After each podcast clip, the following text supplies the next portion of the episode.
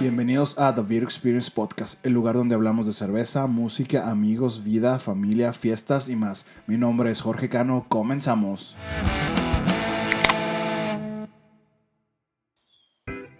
Hola a todos, sean bienvenidos a The Beer Experience Podcast. El día de hoy continuaremos con la parte número 2 de la serie Sensorial.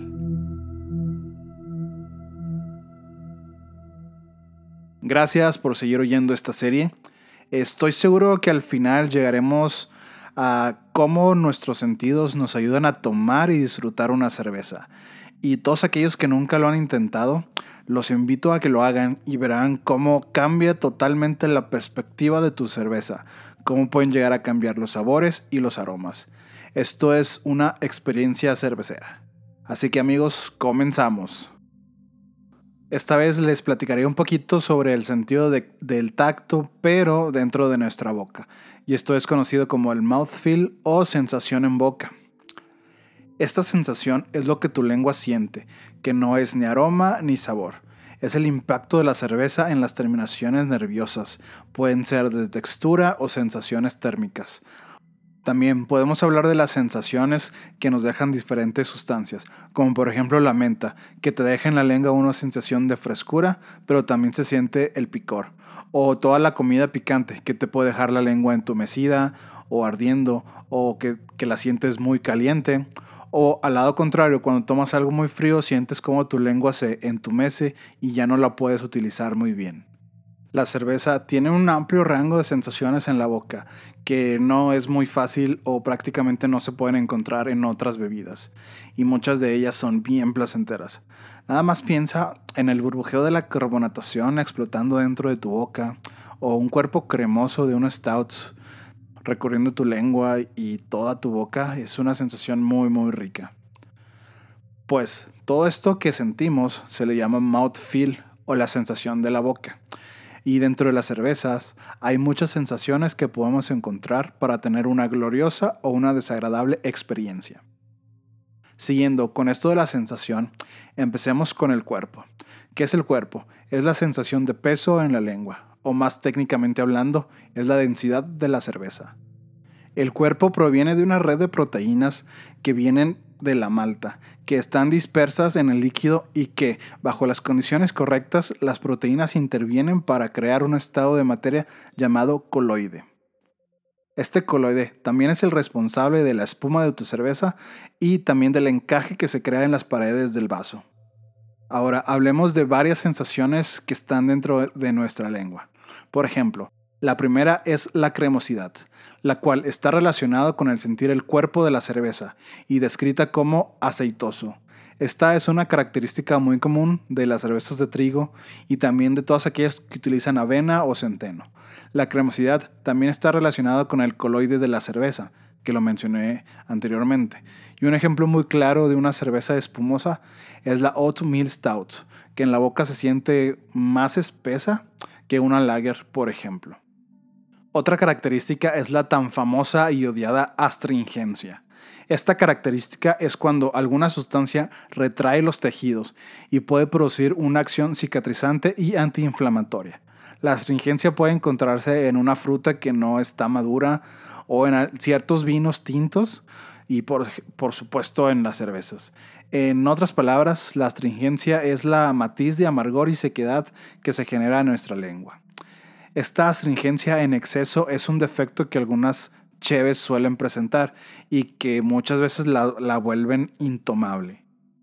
Y ya por último tenemos a nuestra hermosa carbonatación. La carbonatación siempre será incluida en cualquier tema sobre cheve y a veces hasta puede definir si una cerveza es buena o mala, como ya lo mencioné en algún episodio anterior. Pero, ¿qué es la carbonatación? Simplemente es el dióxido de carbono disuelto en el líquido. Son esas burbujas bailarinas que sentimos explotar nuestra lengua y dentro de las burbujas hay sabores y aromas.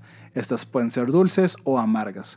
Muchas veces también las podemos ver en el vaso como forman listones de burbujas yendo de arriba hacia abajo.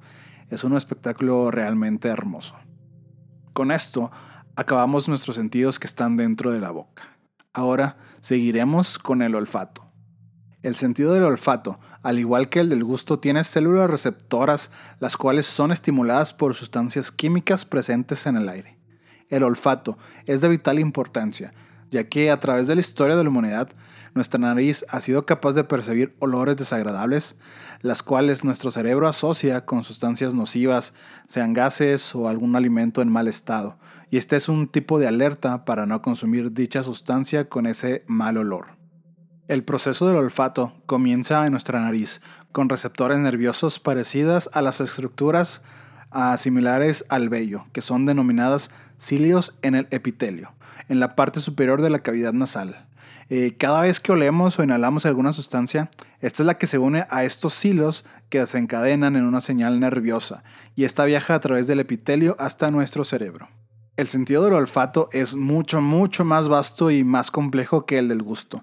Los humanos tenemos alrededor de 20 millones de neuronas y células olfativas que están dentro de nuestra nariz, y también tenemos alrededor de mil receptores de diferentes tipos. Muchas investigaciones recientes han sugerido que el sistema olfativo es capaz de percibir hasta mil millones de diferentes aromas, aunque la neta creo que eh, describir tantos aromas es muy complejo y ni siquiera tenemos tantas palabras o conceptos para poder describir toda esta cantidad de aromas. Con todos estos perceptores de aromas, cada fragancia estimula un particular conjunto de neuronas, cada una en diferente intensidad, creando una muy amplia variedad de posibles aromas. Dentro del sentido del olfato tenemos dos tipos de percepción.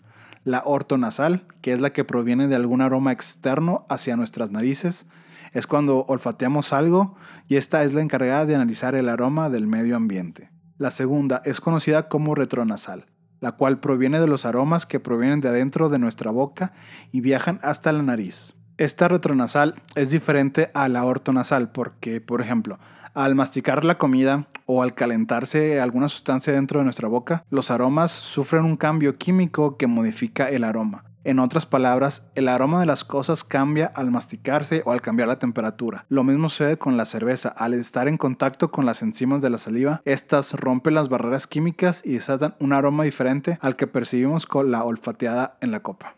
Ahora les voy a platicar una forma de experimentar ambas percepciones, la ortonasal y la retronasal. En una cerveza, claro.